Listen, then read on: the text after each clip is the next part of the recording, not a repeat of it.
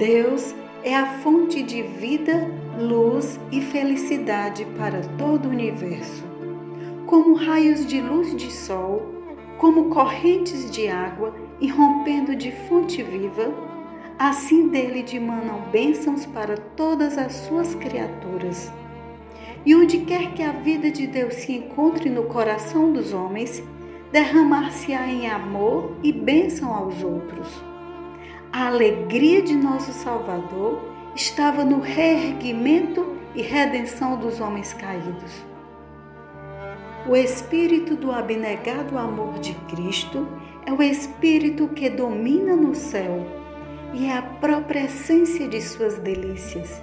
É este o espírito que os seguidores de Cristo hão de possuir e a obra que hão de fazer. O amor que tivermos a Jesus se manifestará no desejo de trabalhar como ele trabalhou, para bênção e reerguimento da humanidade. A vida do Salvador no mundo não foi uma vida de comodidade e dedicação ao próprio eu. Ao contrário, labutava com esforço persistente, fervoroso e incansável pela salvação da humanidade perdida. O Filho do Homem não veio para ser servido, mas para servir e para dar a sua vida em resgate de muitos. O próprio eu e o interesse próprio não tinham parte alguma em seu trabalho. Tão depressa uma pessoa se chegue para Cristo, nasce-lhe no coração o desejo de revelar aos outros que precioso amigo encontrou em Jesus. A salvadora e santificante verdade não lhe pode ficar encerrada no coração. Se nos achamos revestidos da justiça de Cristo e cheios da alegria proveniente de seu Espírito em nós, não nos será possível calar-nos. Se provamos e vimos que o Senhor é bom, teremos alguma coisa a dizer, como Felipe ao encontrar o Salvador convidaremos outros para chegarem a Ele. E o esforço no sentido de abençoar outros reverterá em bênçãos para nós mesmos.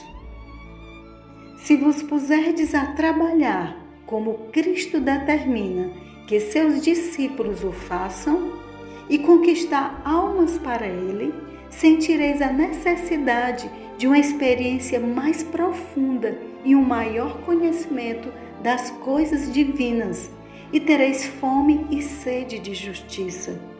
estareis com Deus, e vossa fé se fortalecerá, e vossa alma beberá livremente da fonte da salvação. As oposições e provações que encontrardes vos impelirão para a Bíblia e para a oração Crescereis na graça e no conhecimento de Cristo e desenvolvereis uma rica experiência. O espírito de abnegado amor pelos outros proporciona ao próprio caráter profundeza, estabilidade e formosura cristã e traz paz e felicidade ao seu possuidor. Os que assim dedicarem esforços abnegados ao bem de outros, estão certissimamente operando sua própria salvação. O único modo de crescer na graça é fazer desinteressadamente a obra que Cristo nos ordenou a fazer. Empenhar-nos na medida da nossa capacidade em ajudar e abençoar os que carecem do auxílio que lhes podemos dar a força se desenvolve pelo exercício. A atividade é a própria condição de vida. Cada um, na medida de seus talentos e oportunidades, deve cumprir a comissão do Salvador. O amor de Cristo, revelado a nós, torna-nos devedores a todos os que o não conhecem. Possuídos de um espírito amoroso, poderemos cumprir como ao Senhor mesmo os mais humildes deveres da vida.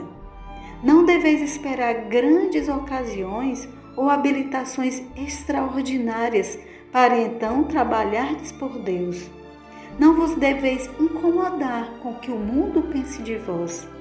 O que tem de fazer é simplesmente prosseguir tranquilos, realizando fielmente a obra que a providência de Deus lhes designa.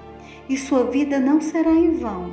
Seu próprio ser irá se desenvolver cada vez mais à semelhança de Cristo. Tornam-se mensageiros de Deus nesta vida e, desse modo, estão se habilitando para a obra mais elevada e a felicidade verdadeira da vida por vir.